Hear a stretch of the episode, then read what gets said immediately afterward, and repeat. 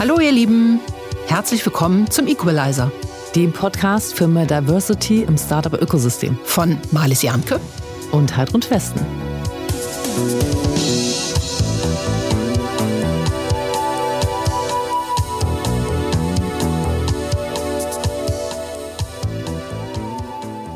Es ist eine ganz besondere Freude, heute eine weitere Gründerin zu Gast zu haben, die die Welt verbessert. Mit wilden Müllbeuteln. Und nebenbei ist sie noch eine tolle, vielfach international ausgezeichnete Designerin. Herzlich willkommen, Katrin Oeding. Hallo, schön, dass ich hier sein darf. Hallo, Katrin. Die Welt verbessern mit wilden Müllbeuteln. Ich vermute, da steckt eine große Vision dahinter. Magst du die kurz in einem Satz uns sagen? Was? Die anderen Sätze kannst du alle auch noch sagen, nachher. ähm, die Grundidee ist, äh, die Welt vom wilden Plastik zu befreien. Okay, der war mir ein bisschen zu kurz. Ein okay, mehr darfst okay. du. Wildes Plastik äh, ist quasi Plastik, was in der Umwelt liegt. Mhm. Mega spannend. Ähm, ich finde es wunderschön, auch mal einen Gast hier zu haben, die nicht mindestens 15 Jahre jünger ist als wir. Hat irgendwie noch eine andere Energy. Also gar nicht schlecht, ja. sondern super Energy. Ähm, und deswegen auch schon ganz viele Sachen gemacht hat im Leben. Erzähl doch mal, Katrin, du bist Designerin und hast äh, 2012 Studio Öding gegründet. Was ist das und was macht ihr da? Äh, Erstmal 2011, nicht 2012, aber ja. Ähm, und äh, Studio Öding ist quasi eine Design Solution Manufaktur.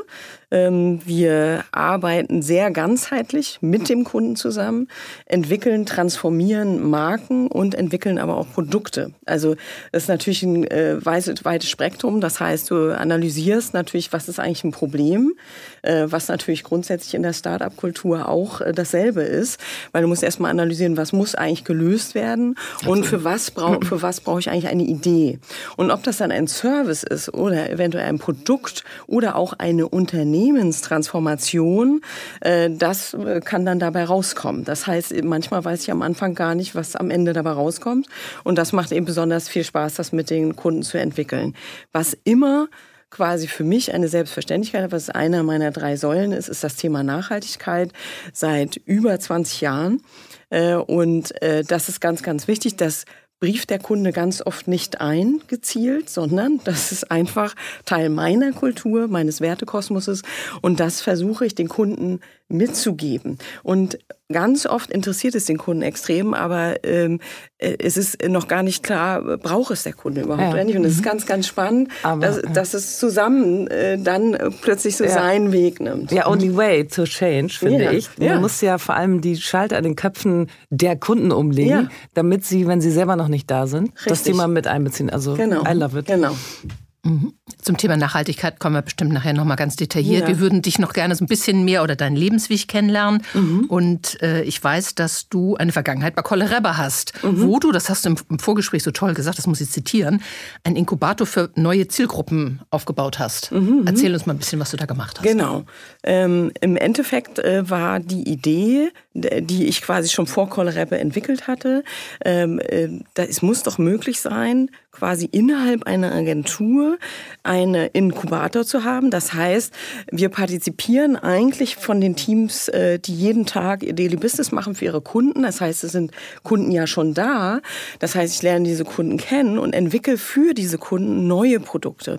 Das heißt, auch da wieder, der Kunde hat gar nicht eingebrieft, oh ja, wir brauchen hier einen neuen Service, wir brauchen Private Banking, äh, wir brauchen hier äh, ein B2B-System für, für eine Telekommunikations-Company whatever. Ähm, einfach kreative Ideen zu entwickeln, die zu anderen Lösungen beitragen. Sei es nachhaltige Lösungen, sei es aber auch, und das ist immer der Hintergrund gewesen, Businessmodelle zu kreieren. Also wirklich neue ähm, Produkte, neue Services zu kreieren, mit dem der Kunde natürlich zukünftig auch mehr Geld verdienen kann. Und neue Zielgruppen deswegen, weil es hat, also wenn du dich transformieren willst, wenn du Geld verdienen willst in der Zukunft, heißt, du musst Entscheidungen treffen, was könnte deine Zielgruppe sein, äh, wer könnte deine Zielgruppe sein und äh, wie international willst du werden und so weiter. Und dadurch schränkt sich natürlich auch der Kosmos des Produktes oder des Services ein. Das heißt, dieses Crossing von Zielgruppe und Idee muss definitiv funktionieren. Mhm. Und ich glaube, dieses Crossing von diesen Themen, dass viele äh, mich auch immer als wahnsinnig kreativ empfinden, die Basis sind immer Zahlen und Fakten, weil nichts mhm. anderes äh, kann funktionieren, als dass wir uns äh, Dinge äh, nehmen oder lernen aus denen, äh, äh, die jemand anderes schon errechnet hat oder Prognosen erstellt hat und so weiter. Das heißt, ich lege diese beiden Sachen übereinander und daraus kreiere ich, kreiere ich was Neues. Ja, und ich übersetze das mal. Du hast ziemlich viel geiles Zeug gemacht, um das mal so ein bisschen äh, auf die Ebene zu bringen. Hast Mörderpreise abgeräumt und sitzt ja. in fast jeder Jury. Das ja. ist jetzt mal meine, ja. meine Kurzfassung davon, also ganz toll. Ja. Und das Thema, was uns beide verbindet, ist Story. Mhm. Wir haben uns ja neulich beim äh, Start-Aperitivo des Hamburg Investors Network getroffen. Mhm. Ähm, kleine Seitenbemerkung, es war natürlich eine tolle Frau dabei, aber das waren viel zu wenige, ne? liebes Hamburg Investors Network.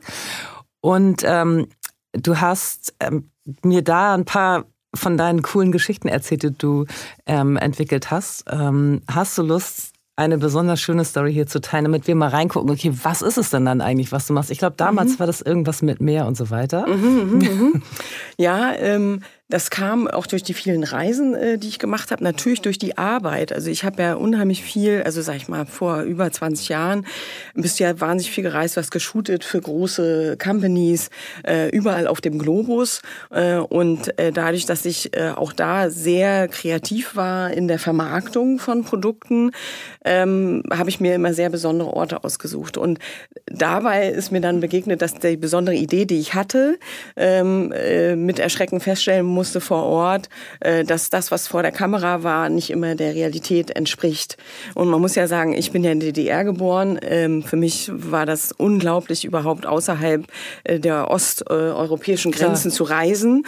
Äh, und ich war noch entsetzter, weil ich natürlich mit Scheuklappen groß geworden bin. Und daraus war dann immer dieser Gedanke, was kann ich eigentlich mit meiner Kompetenz, also Ideen zu kreieren, kann ich damit eigentlich auch die Welt verändern? Verändern? Also hilft Design und Strategie, ja. Konzeption, äh, quasi Kreativität grundsätzlich, um etwas zu verändern? Und wie kann ich das machen? Äh, und so kam es dann, dass äh, in dem Team, das darf man ja auch immer nicht vergessen, ich habe immer äh, sehr internationales Team auch zusammengesetzt. Das ist, glaube ich, auch ein großer, wie soll ich sagen, ähm, Erfolgsfaktor bis heute. Dass, äh, äh ich, wollten eigentlich die ja. Story hören. Die genau. Geschichte, Aber das, das ist halt, äh, naja, das ist ja interessant, weil unterschiedliche ja. Kulturen zusammenkommen Aha. und auch bestätigt mhm. haben das, was ich gedacht habe, mhm. ja, weil ich bin ja fast, fast die beschränkteste reisetechnisch gewesen. Naja, auf jeden Fall ähm, äh, habe ich diese Müllberge gesehen ja. in den schönsten Landschaften. Äh, ich habe gesehen, äh, dass mir erzählt wurde, wie viel Wasser eigentlich gerade unter dieser mhm. Erde ist wofür es aber kein Geld gibt, um einen Brunnen zu bohren, zum Beispiel, um an das Wasser ranzukommen. Äh, und somit habe ich überlegt, muss es nicht möglich sein, ein Consumer Product zu entwickeln, was eine Geschichte erzählt, also auch äh, eine soziale Innovation ist. Das heißt, ein Consumer Product erzählt und hilft Konsumenten eigentlich die Welt zu verbessern äh, und habe das Produkt Stop the Water Why Using Me entwickelt. Das mhm. heißt eigentlich etwas, was überall sichtbar ist bei dir zu Hause, eine Story durch sich selbst erzählt, aber vielleicht auch Fragen eröffnet und ähm, diese äh, dann in einem Gespräch vielleicht geklärt werden, weil mit dem Kauf des Produktes unterstützt du eben äh, Projekte, äh, die eben diese Wasserförderung, Brunnenbau, alles, was mit Wasser zu tun hatte, eben unterstützt hat. Und das war das erste Produkt, was so auf den Markt kam. Das heißt, ich habe eigentlich eine, eine Handseife gekauft und habe damit aber Menschen auf der anderen Seite des Globuses geholfen. Mhm. Ja, sehr genau. schön. Tolles Produkt. Habe ich damals tatsächlich schon ähm, kennengelernt und war, fand, fand es immer einfach eine coole Sache, dass man mit so einem kleinen Ding, also mit einem mhm. Prinzip mit einer Headline, die auf dem Produkt mhm. steht, mhm. mhm. schon so viel auslösen kann. Ja. Und dazu kommen wir später noch, mhm. ähm, wie stark diese ganz kleinen Hebel eigentlich sein mhm. können. Ja, ein ganz tolles Projekt, was ich damals schon auch mega fand. Mhm. Ähm, jetzt sind wir ja eigentlich dabei, dich so ein bisschen kennenzulernen. Äh, jetzt haben wir schon ein ganz tolles Projekt kennengelernt. Ich muss noch mal so ein bisschen zurück zu einem Stichwort, das du uns im Vorgespräch äh, mhm. gegeben hast. Das uns jetzt nicht ein, weil äh, ich kann damit nicht so viel anfangen. Aber du liebst Motorräder. Ja. Äh, das ist ja doch äh, einigermaßen äh, mhm. ungewöhnlich, diese Passion mhm. zu haben, finde ich zumindest ähm, irgendwie aber auch sehr cool. Mhm. Ähm, erzähl ein bisschen. Ja, also ich komme aus Mecklenburg, aus Ludwigslust und ähm, im Endeffekt war immer eine große Nähe da. Ich hatte mit Leichtigkeit bin ich zur Schule gegangen, aber ich hatte eine große Nähe zu der Rennstrecke, die neben der Schule war. das war nämlich eine Sand Speedway Rennstrecke und es war eigentlich total normal, weil wir waren ja auf dem Dorf. Wie, wie kamen wir überhaupt woanders hin? Also mit dem Fahrrad, klar, wenn du Stunden vorher losfährst, kommst du weit. Aber natürlich macht es viel mehr Spaß, äh, Moped äh, und später eben Motorrad zu fahren. Und ich glaube, da ist das schon entstanden. Um mich herum waren sehr viele Garagen-Stories. Äh, und ähm, ich wurde gerade neulich in Berlin von einem Freund, den ich 20 äh, Jahre nicht gesehen hatte, daran erinnert, dass ich damals schon Mopeds customized habe. Das heißt, ich habe äh, also nicht nur Kassetten. Heißt das getuned? Ja, genau, genau. Das heißt aber auch äh, anders lackiert, ähm, äh, mit äh, Abfallstoffen aus der äh, Werbung sozusagen Folien äh, mit kaschiert. Also ich habe dann ähm, Tanks äh, veredelt, Sitze. Das ging dann bis hin zu Autos. Die habe ich dann ausgebaut äh, und so weiter. Und äh, um äh, quasi aus dem, was wir damals in der DDR hatten, etwas Individuelles zu machen, weil Individualität war nicht gefragt. Äh, und ich habe etwas Individuelles daraus gemacht. Und Super also Mopedfahren, dieses Motorisierte, ich liebe diesen Sound. Äh, wenn ich darüber rede, mhm. kriege ich eine Gänsehaut. äh, und das ist für mich halt, ähm, genau, das ist ein, ein Teil von mir, äh, genau. Aber ich verrate, Katrin ist heute mit der Taxe gekommen. Ich bin mit der Taxe gekommen, genau. Ja, das ist ein bisschen zu kalt. Aber deswegen war immer äh, auch dieses Thema, wenn ich mich äh, selbstständig mache äh, und das erste Unternehmen, was ich ja gegründet habe, ist ein Motorradunternehmen gewesen, okay. 2008. Ähm, ist, ein Motorradunternehmen äh, heißt was? Ehinger Kraftrad, also ein Customize. Okay, mhm. genau. Ich habe auch eine eigene Rennserie äh, gegründet. Aber das, wir reden ja nicht so viel wir, wir haben noch ein paar mehr ne? Podcast genau. ja, ja, aber die sind ja gar nicht unbekannt, oder? Also nee, richtig, der Name genau. Ehinger Kraftrad. Ja. Ehinger ist quasi mein Mann. Äh, und äh, der hat immer oder handelt quasi mit antiken Rennen- und Sportmotorrädern. Und deswegen habe ich gesagt, ich supporte ihn. Warum gibt es da eigentlich kein Brand? Ja. Also, na, na, das Hammer. muss man doch erzählen und so weiter. Wir machen auch gerade alles neu. Also ihr könnt gespannt sein. Ja. Ähm, und ähm, aber aus dem heraus, also es ist für mich ja natürlich auch ein Prozess, diese Liebe zur Technologie, also keine Angst vor Technik, ja, also Motor auseinanderzunehmen und wieder zusammenzusetzen. Ich hatte vorher nie Motorrad komplett designt, aber Uwe hat dann zu mir gesagt, hey, hast du nicht Bock? Ich habe da die technische Idee, der ist Ingenieur. Äh, und äh, hast du nicht Lust, quasi dann das visuell zu übersetzen? Und das da, so verstehen wir uns auch und das macht es natürlich irgendwie spannend.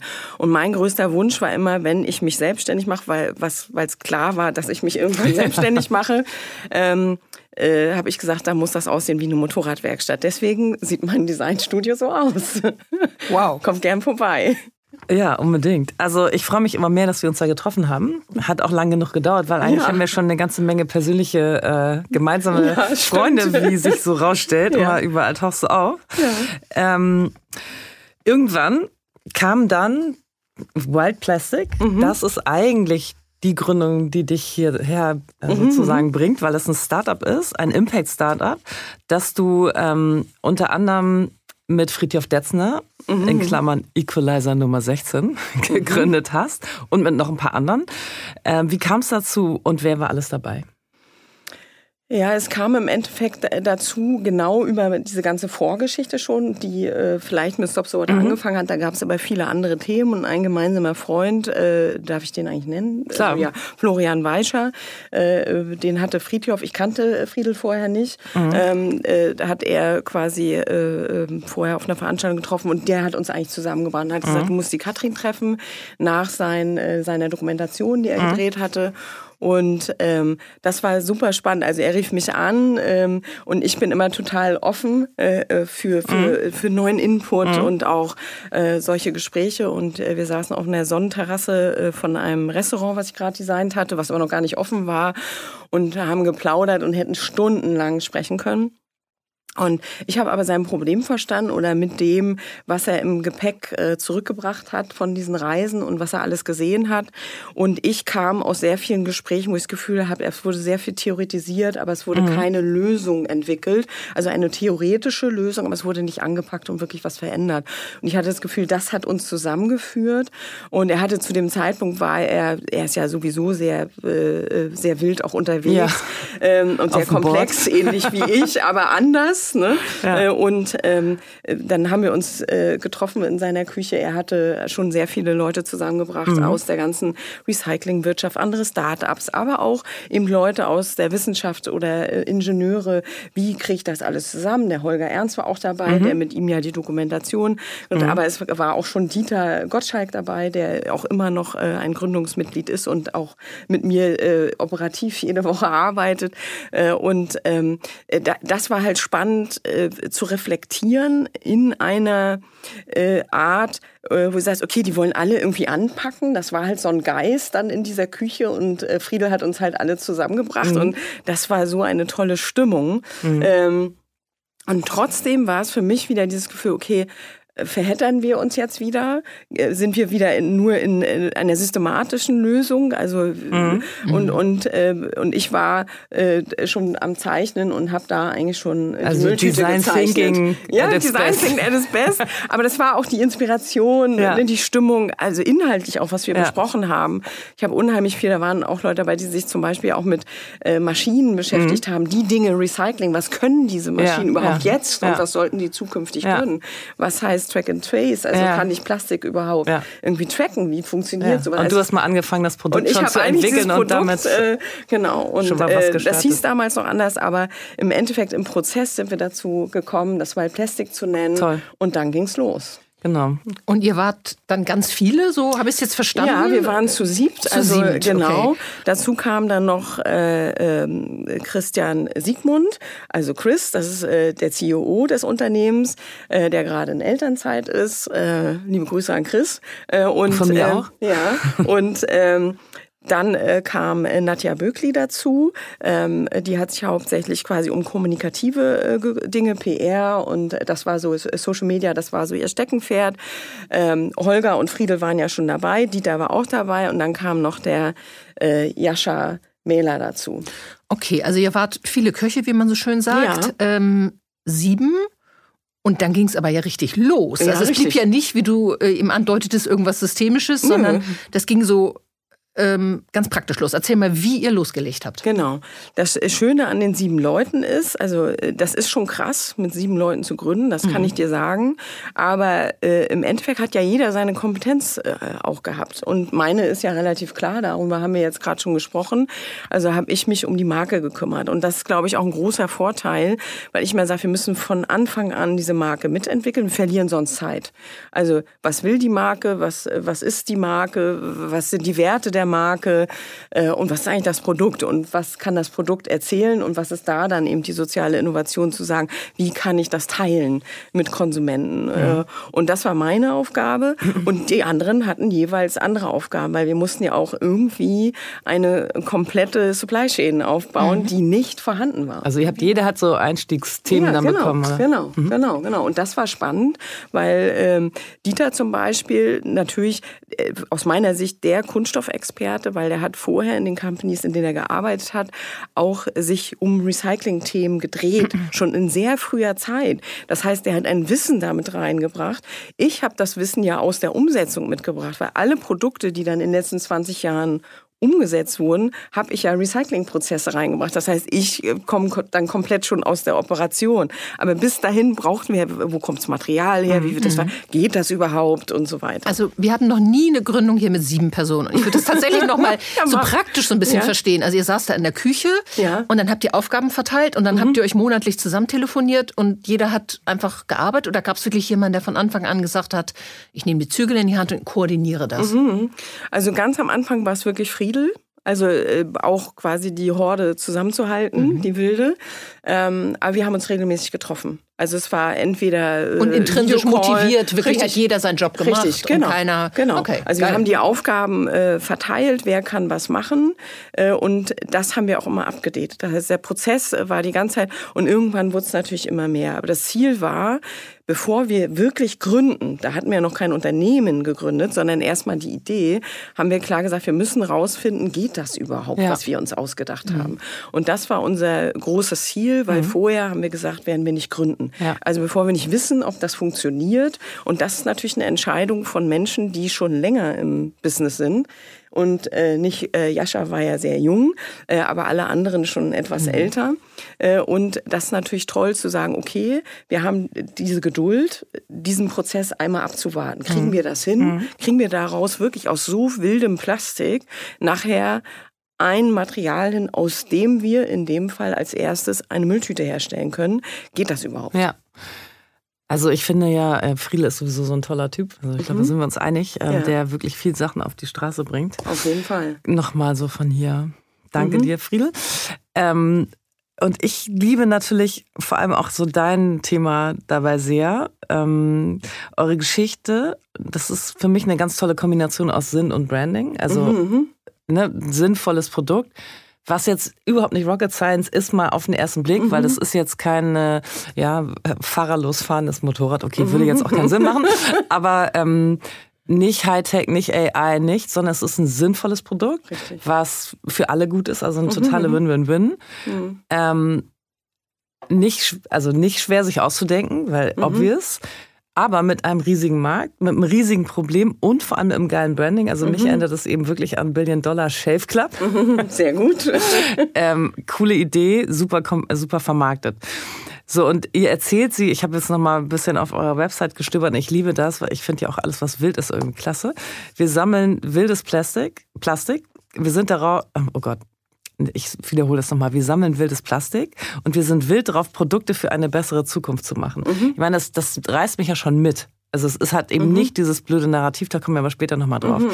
Ähm, erzähl uns doch nochmal mehr, ähm, wie du diesen Branding-Prozess mhm. gemacht hast, aber mehr in kurz. Gut, okay.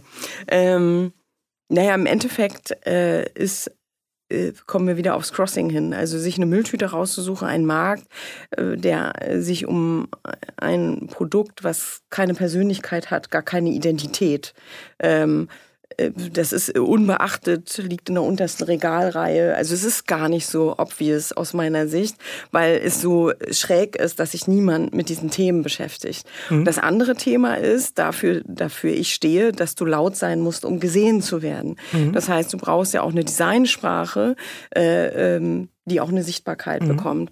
Und das Größte ist, äh, wenn man schafft, sein Konzept zu dekodieren mit. Design. Mhm. Das heißt, Design vereinfacht ja eigentlich die Brandstory sag ich mal, die du in kurz erzählt hast. Und man schafft äh, quasi mit dem Design eine Verkürzung. Das ja. heißt, der Konsument äh, versteht, was wir eigentlich wollen, weil der hat nicht viel mhm. Zeit mhm. am, äh, am Point of Sale oder auch im Internet. Äh, und äh, letztendlich äh, zu gucken, ist das eine spannende Story oder nicht? Kann ich das supporten mhm. oder nicht? Ist es ein Impact-Produkt? Mhm. Ja. Äh, und was tut es eigentlich? Mhm. Und du findest alles in, ich glaube, 20 Zeilen auf der ja. Verpackung ja. und bis hin zum Design, was wir sogar im Druckprozess aus Abfallprodukten gedruckt haben.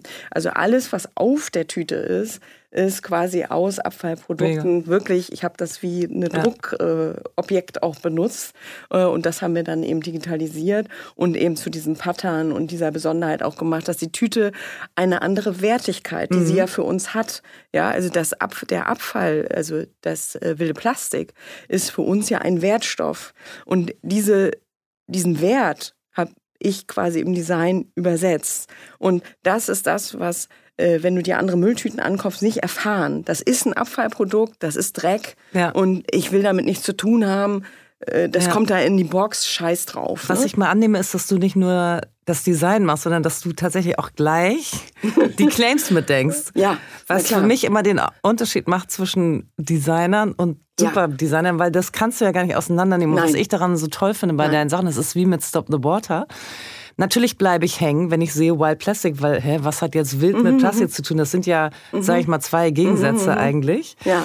Also mega. Ja. Aber Aber ich will nur ganz kurz sagen, das ist ganz wichtig dazu zu sagen, ich äh, denke das, aber ich mache das ja natürlich nicht allein. Ne? Klar. Also klar. Und, und ich finde ganz wichtig, wir haben das im Team zusammen dann umgesetzt, ist ja ist logisch. Mhm. Ähm, und das Schöne ist, äh, dass in unserem Umkreis auch äh, sehr viele Texter sind, äh, mit denen ich wild äh, ja, Sachen überlegen kann. Ja. Genau. Klar. Und die das auch verstehen. Da gibt es keine ja. Grenzen und wir schaffen in 20 Minuten Dinge, wo andere wahrscheinlich Tage zu brauchen, weil es für uns keine Border gibt, quasi, ja, genau. um Dinge also, auszusprechen. Ja, ich finde immer so nur noch mal so Sideline, diese Silo-Geschichte, ne, was du in großen Konzernen hast, jeder darf hier so sein kleines bisschen bearbeiten, führt halt nicht zu großen Dingen, mhm. sondern genau das. Ich finde mhm. eben Design also ich bin jetzt eher auf der anderen Seite beim Texten mhm. und Konzeption mhm. und so, aber ich denke auch immer das Design mit. So und dann mhm. setzt man sich halt zusammen mhm. und tauscht sich dazu aus, guckt Richtig. aus verschiedenen Perspektiven. Mhm.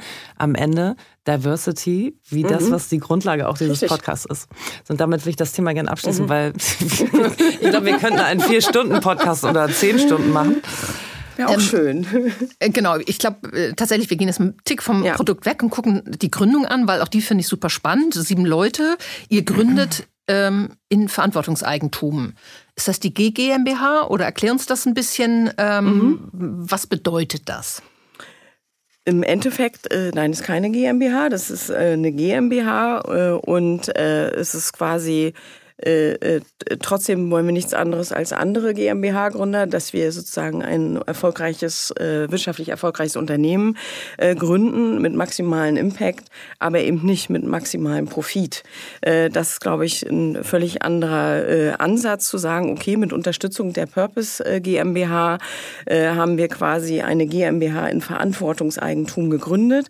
Das ist im Moment nur möglich, indem wir sozusagen als äh, äh, äh, ähm, äh, äh, sogenannte Stimmrechte, ein Prozent. Das funktioniert ein bisschen anders als in der klassischen GmbH, äh, dass 99 Prozent äh, der Stimmrechte sozusagen behalten die GesellschafterInnen der Waldplastik GmbH und ein Prozent Stimmrecht, äh, sogenannte Vetoanteil, ist ein unabhängiges gemeinnütziges äh, Unternehmen. In unserem Fall ist es die Purpose Stiftung. Und äh, sie hat das Recht, ein Veto gegen alle Satzungsänderungen oder Entscheidungen äh, einzulegen und die Grundsätze von Verantwortungseigentum zu berühren. Aber im Endeffekt, was für uns wichtig ist, wir reinvestieren alle unsere Gewinne in die Mission. Ähm, das heißt, wir haben ja eine Mission und die wollen wir erfüllen. Das heißt, wir wollen die Welt vom wilden Plastik befreien mit äh, allem, was wir machen. Und äh, das geht natürlich nur, äh, wenn wir nachhaltiges Wachstum äh, sinnorientiert äh, steuern. Und wenn wir die Welt dann aufgeräumt haben, haben wir uns obsolet gemacht. Das heißt, uns gibt es dann nicht mehr, weil wir unsere Mission erfüllt haben. Es gibt keinen Exit also wir können das Unternehmen nicht verkaufen, wir können es nicht vererben.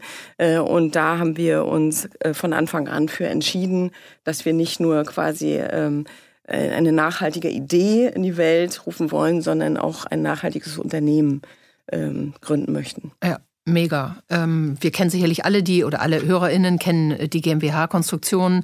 Das klingt jetzt echt nochmal eine Ecke komplizierter. Äh, mhm. Gewinne bleiben im Unternehmen, macht total Sinn.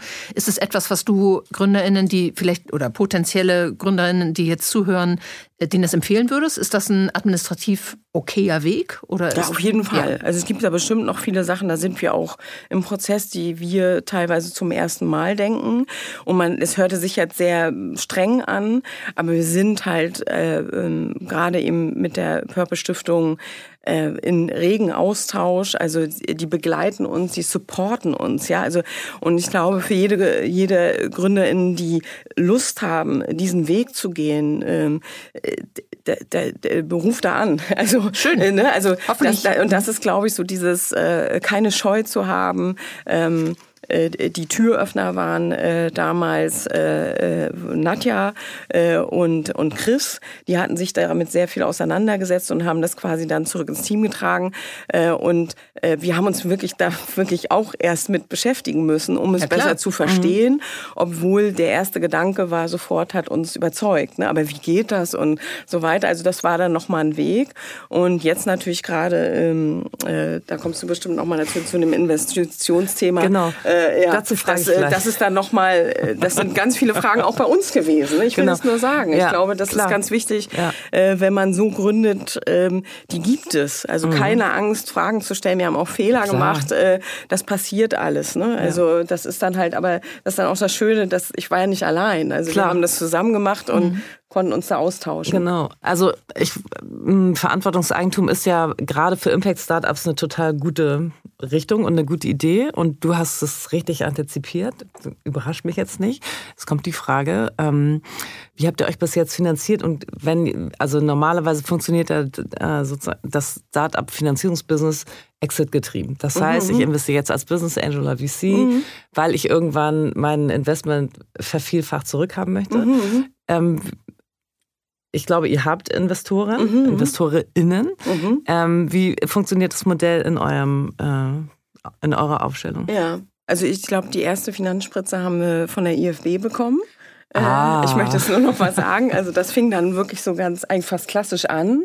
Ob wir jetzt Habt ihr InnoFounder bekommen? Ja. Super. Äh, genau, und äh, haben uns da beworben. Ich fand äh, teilweise schräg, was da sonst noch für Startups waren, aber auch interessant, was alles für Startup-Ideen da sind. Äh, und ich war aber überzeugt von unser und hab, äh, wir haben da Gas gegeben und mhm. standen da eigentlich zu siebt auch vorne. Ne? Also ja. und ja, jeder für sich und also wir waren da ja voller Leidenschaft äh, für unsere Idee mhm. und haben sie überzeugt, was natürlich wirklich toll war. Dann haben wir ähm, äh, eine tolle Hausbank, also die mhm. GLS-Bank in dem Fall, mhm. äh, die uns auch ähm, mega supporten, finde ich. Aber die auch, haben kein Equity gegeben, also kein Eigenkapital, nee, sondern Kredite ja, oder? Genau. Mhm. Äh, und äh, aber das war trotzdem, wie soll ich mhm. sagen, also ich, ungewöhnlich für eine Bank. Also anders ja. kann ich das nicht sagen. Mhm. Immer Sparring-Partner, immer ein offenes Gespräch, also großartig. Mhm. Dann äh, InvestorInnen, äh, die äh, wir haben, äh, so wie ich die äh, nennen kann, ist äh, Purpose Ventures. Ähm, mhm. Dementsprechend also auch da äh, das Purpose-Thema drin äh, und äh, Planet A, mhm, ähm, klar, Äh, Pandion Innovation for Impact äh, und äh, Golsan Holding. Also im Wie heißen die? Golsan Holding. Mhm. Ähm, und äh, man kann nur sagen, also äh, äh, dass alle Unternehmen äh, äh, quasi natürlich getrieben sind von Nachhaltigkeit, äh, von zirkularer ja. Ökonomie äh, und das ist, glaube ich, extrem wichtig, auch für uns gewesen in der Suche, aber auch wichtig, weil die uns ja auch besser verstehen. Klar. Also man merkt bei klassischen Investoren, was du gerade eben angedeutet so. hast, dass da natürlich auch eine Scheu ist, in so ein Unternehmen wie uns zu investieren, weil die Prozesse etwas anders sind und auch viel länger und es gibt keinen Exit. Ja, vor allem der Exit. Und, ja, genau. genau. Und wie funktioniert das? Und ähm, man kann aber sagen, dass über die Länge der Zeit. Ich hatte jetzt noch mal Rücksprache mhm. gehalten, aber es ist noch nicht alles unterschrieben, sonst hätte ich euch auch schon die äh, ja. neuen Investoren erzählt. Mhm. Das heißt, wir haben jetzt eine zweite Runde mhm. gerade gemacht, auch in äh, der Höhe von 600.000. 500.000 sind schon final, 100.000 sieht sehr gut aus, aber ist noch nicht unterschrieben. Mhm. Die kommen jetzt und da sieht man halt nur noch zur Hälfte, naja, wenn überhaupt, ein mhm. Drittel aus. Ähm, aus diesem ganzen Impact-Business mhm. und die anderen interessieren sich für Impact, sind aber eigentlich klassische Investoren. Und das ist ah, interessant. Okay. Ja, total. Ähm, einen haben wir auch äh, überzeugt. Ah, okay. Bei diesem Termin. Aperitivo. Okay, genau, cool. genau. Ja. Äh, und ähm, ich kann nur sagen, und das war spannend, weil ähm, das jetzt einfach schon vier Jahre sind, mit dem wir uns beschäftigen. Die Leute kennen uns. Und ich glaube, es hat einen Vorteil natürlich. Und da kommen wir wieder zur Marke und zur Story.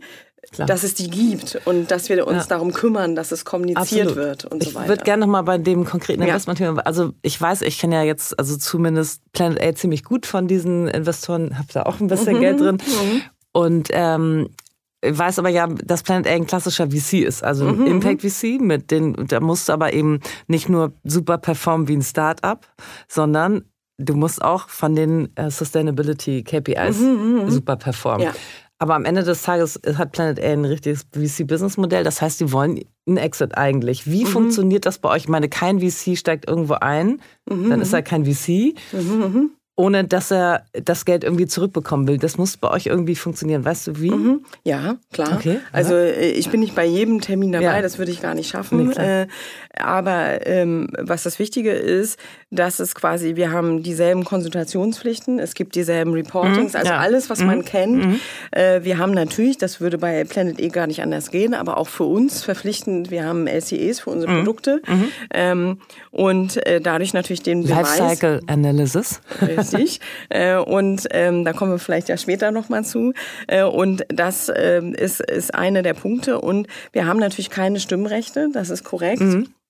Und äh, wir haben auch eine Art von Begrenzung an Rückzahlung. Okay. Das heißt, es gibt äh, es gibt äh, ähm, quasi mehr Geld, als man eingezahlt hat, mein Wording, mhm. aber das ist festgeschrieben. Okay. Das heißt, es wird auf ein zeitliches Fixum, okay. wie auch, äh, dass du eben Gewinne daraus generieren kannst, aber das hat eine Grenze. Und der wird wird am Anfang festgelegt und egal wie erfolgreich das Unternehmen ist, mhm. wenn es natürlich überhaupt nicht erfolgreich ist, gibt es auch kein Geld. Das ist wie überall. Sehr gut. Ne? Aber so ein Fonds, der läuft ja normalerweise über 10 plus 2 Jahre und genau. danach wird der zugemacht. Das heißt, mhm. da kann er keine Anteile mehr halten. Ja, genau. Wie, sind, wie geht das, das dann? geht auch Richtung 10 Jahre. Also man kann seine Anteile auch nicht, also es sind ja keine Anteile, man kann mhm. auch nichts verkaufen. Mhm. Das kommt ja auch noch dazu. Okay. Das ist ja bei einem klassischen Exit-Unternehmen auch der Fall. Ja. Ne? Dass ich ja auch entscheiden kann, ach, meine Anteile, mhm. ich verkaufe die mal jemand anderem und auf einmal ist jemand anderes der Anteilseigner. Ja, geht bei euch nicht, das klar. geht bei uns alles nicht. Kannst du die ähm, Verantwortung nicht verkaufen. Nee, richtig, genau. Ja, mhm. aber das ist mhm. auch ein Teil davon. Ja, klar, ne? Also was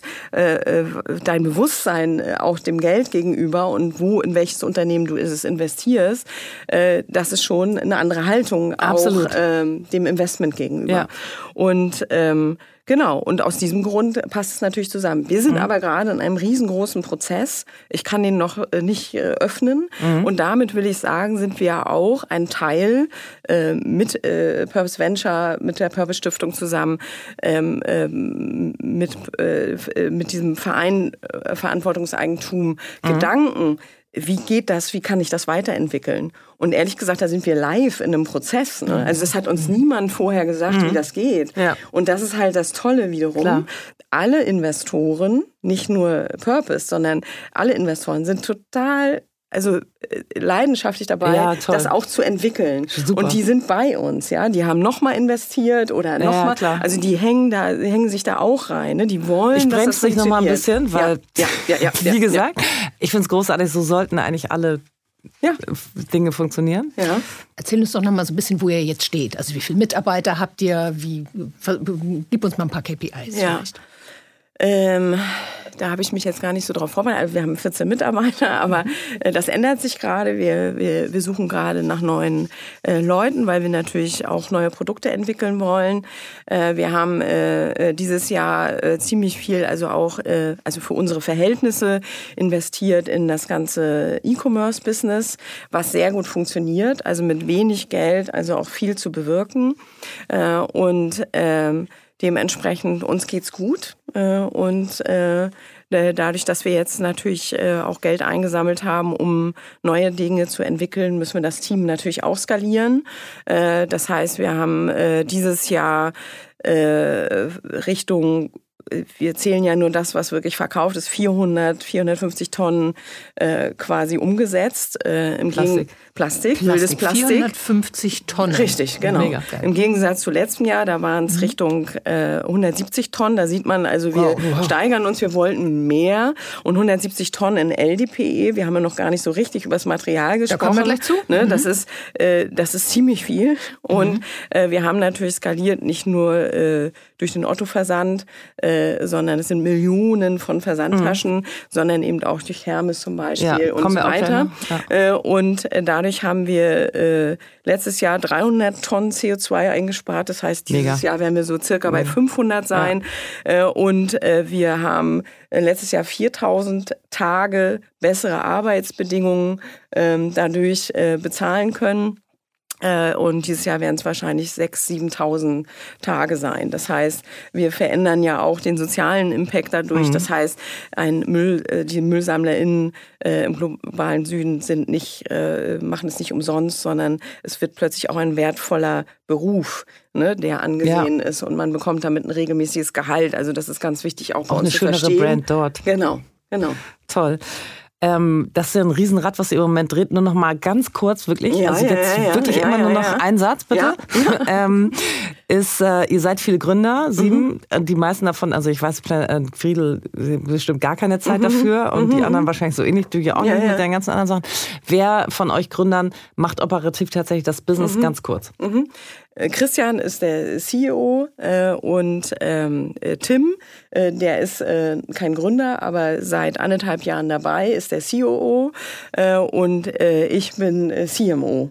Sozusagen. Okay. Das heißt, wir drei sind operativ tätig. Super. Und die anderen machen so Lautspeaker und was man so braucht. Und genau, wir können Verfügung. jederzeit anrufen mhm. und äh, unterstützen und so weiter. Cool. Also das ist großartig. Toll. Ja.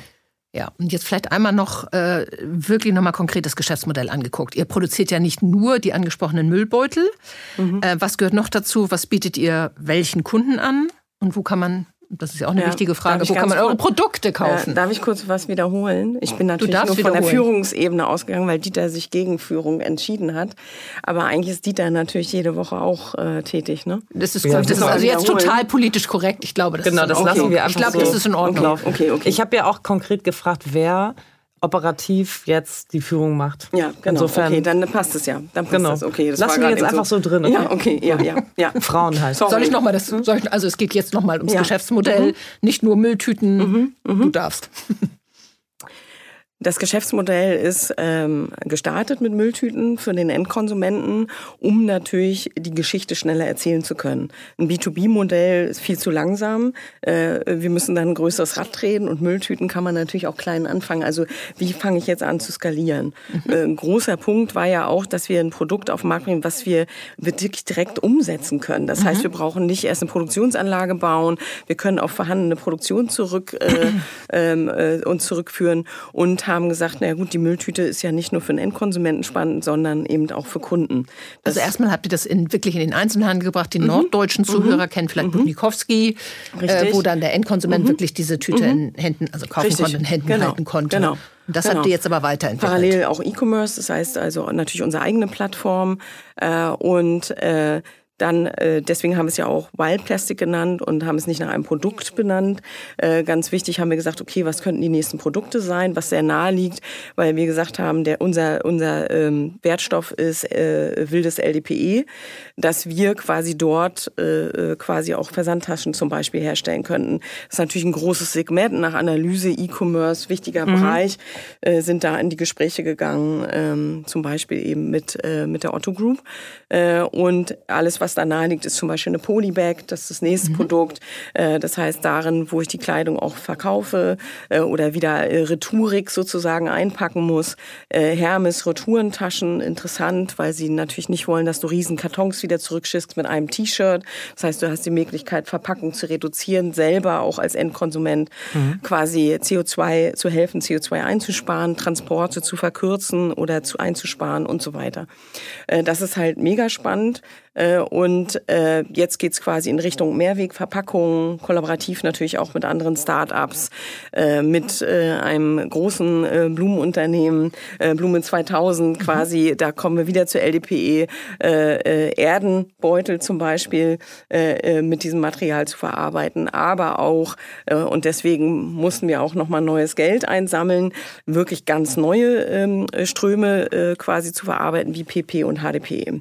Quasi zum Beispiel für Reinigungsmittel, äh, für, für also auch äh, wirklich andere Arten von Verpackungen, nicht nur Folien, bis hin zu Möbeln. Äh, also wir haben äh, wirklich tolle Gespräche bis hin äh, zur Autoindustrie, Cockpit bauen, äh, Flugzeugindustrie und so oh, weiter. Mega. Das sind alles Prozesse, die werden viel länger dauern, aber daran arbeiten wir jetzt gerade eben auch wildes PP oder HDPE zu verarbeiten. Da sind wir sehr gespannt, wo mhm. wir euch in Zukunft noch überall finden werden. Also mhm. ich meine, keep us posted. Ähm, eure Antriebsfeder ist, etwas für die Welt zu tun, ein Circular Economy Business zu bauen. und ihr importiert Plastik, überwiegend aus entfernten Ländern ohne ausreichende Abfall- und Recycling-Systeme. Mhm, mhm, da gab es ja schon die eine oder andere kritische Stimme dazu. Und deswegen hier die Frage an dich, macht das ökologisch denn wirklich Sinn? Ja, es macht natürlich Sinn, also einmal vor Ort überhaupt zu sammeln, weil das dann nicht verbrannt wird, weil die Verbrennung sozusagen führt ja auch zu einem wirklich schlimmen Prozess und mhm. äh, man hat manchmal, wenn man es nicht selber gesehen hat, keine Vorstellung davon, wie massiv das auch ist, was da verbrannt wird. Also das hat mit dem, wie wir es hier kennen, nichts zu tun. Äh, und ähm, das ist das, was wir vor Ort natürlich verhindern. Äh, dann haben wir natürlich den sozialen Impact vor Ort. Äh, das heißt, wir schaffen Arbeitsplätze, wir schaffen schaffen Strukturen, äh, äh, natürlich äh, mit äh, PartnerInnen vor Ort. Das machen wir ja nicht alleine, das geht auch gar nicht. Äh, und äh, mit lokalen äh, Unternehmen äh, vor Ort und mittlerweile natürlich in Indien, Indonesien, Ghana, Nigeria, Senegal Angst, und so weiter. Du hast und, einen harten Anfang, ja, genau. wir nicht. Und ähm, dementsprechend ähm, ja ganz klar äh, zu sagen, okay, wir sparen 50 bis 60 Prozent je nach Strecke äh, CO2 ein äh, äh, dass, ähm, weil wir natürlich keine, kein Erdöl gewinnen müssen. Wir müssen nicht neues Plastik verarbeiten, was wesentlich mehr CO2 mhm. eben äh, äh, in die Umwelt entlässt und äh, dementsprechend wir dadurch wahnsinnig viel einsparen, ja. weil wir erst etwas nutzen, was eigentlich schon da ist. Ja, klasse. Mhm. Das heißt, ihr arbeitet äh, im globalen Süden mit äh, äh, Partnern, die aber noch nicht sortieren. Die sammeln erstmal das Plastik ein mhm. und Beides. habt dann ja. Ah, okay, die genau. hat echt eine Logistik genau. aufgebaut, dass die euch genau nach wir zusammen genau, also teilweise sprechen wir also mit äh, fast 100 Unternehmen insgesamt, die sind teilweise aber informell. Also gibt es mhm. Menschen, die wollen von sich aus was verändern, äh, andere haben uns zusammengebracht oder wir haben uns gefunden äh, und da ist ein viel längerer Prozess. Und dann gibt es äh, äh, Unternehmerinnen äh, dort, die schon Unternehmen äh, gründen, aber gar nicht wissen, was sie mit ihrem Material machen, sich vielleicht auf PET spezialisiert hatten, also auf Flaschen zum Beispiel und Verschlüsse. Mhm. Ähm, und keiner kümmerte sich um die Folie. Und das war ja unser Prozess, zu sagen, die Folie äh, ist eigentlich das größte Problem. Mhm. Äh, und äh, wie machen wir das mit der Folie? Das heißt, man musste lernen, wie muss dies sortiert werden? Äh, wie kann ich das überhaupt sammeln? Wie kann ich das auch festhalten? Das ist natürlich ein leichtes Material, das weht halt weg. Also das hat mhm. so ganz viele Dinge. Wie kriege ich das sozusagen eingesammelt und dann geht's ja in einen äh, Waschungsprozess, in einen Schredderprozess, da muss das validiert werden. Das sind alles Prozesse, die müssen dann natürlich mhm. aufgebaut ja, werden und entweder bekommen wir dann eben diese validierte Ware äh, dann zu uns nach Europa, hier wird es recycelt und dann haben wir eben dieses Regranulat, was wir weiterverarbeiten können. Es gibt sozusagen in Indien zum Beispiel, sind wir schon so weit, dass wir vor Ort ein Regranulat herstellen äh, können, somit und äh, importieren wir dann natürlich das ähm, wow. Regranulat ja. schon. Das heißt, das wäre auch unser allerliebster Prozess, natürlich diese Kette komplett dort äh, vor Ort mhm. zu belassen, so dass äh, natürlich die Wertschöpfung auch vor Ort bleibt äh, und dann äh, das Produkt äh, nach Europa eingeführt wird oder sogar Mega. vielleicht dann in Indien verkauft Mega. wird. Mega, ne? weil ich habe gerade, ähm, äh, als ich in Indien war, äh, mhm. vor Augen, wie der Mist dort verbrannt mhm. wurde. Mhm. Und ähm, wenn man dieses Horrorbild vor Augen hat, dann mhm. kann ich da nur Riesenwertschätzung und also mega Respekt, ja. was ihr da baut. Ja. Ähm, was ich so irre finde, dass ihr das mit euren 14 Mitarbeitern macht. Ähm, mhm.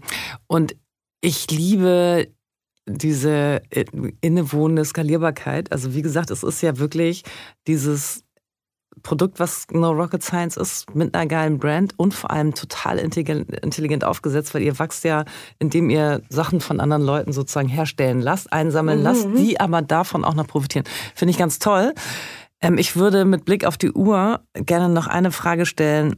Mich mhm. treibt die aktuelle Entwicklung total um. Wir wissen alle, dass die Welt brennt, mhm. aber das Narrativ dieses würde nur von den intellektuellen Eliten so gesehen und die normalen Menschen würden darunter leiden, gewinnt überall an Kraft. Also mhm. das heißt, aus meiner Sicht dumme rechtsorientierte Politik mhm. versucht, ähm, die normalen, in Anführungsstrichen, Menschen in so eine Opferrolle zu bringen, dass sie darunter leiden, weil sie können, dürfen nicht mehr so viel Fleisch essen, sie dürfen nicht mehr so viel Auto fahren, sie mhm. müssen für mhm. Heizen viel mehr bezahlen, bla bla bla. Mhm. Ähm, was denkst du als äh, Story-Expertin, können wir tun, um, sag ich mal, so ein Narrativ umzudrehen, dass mhm. wir mehr Leute mitnehmen können, weil am Ende des Tages wohnen wir alle auf diesem Planeten ja. und keiner wird mit Elon Musk auf ja. den Mars fliegen. Von den normalen Menschen ja. nicht. Und keiner wird es auch wollen. Aber ja.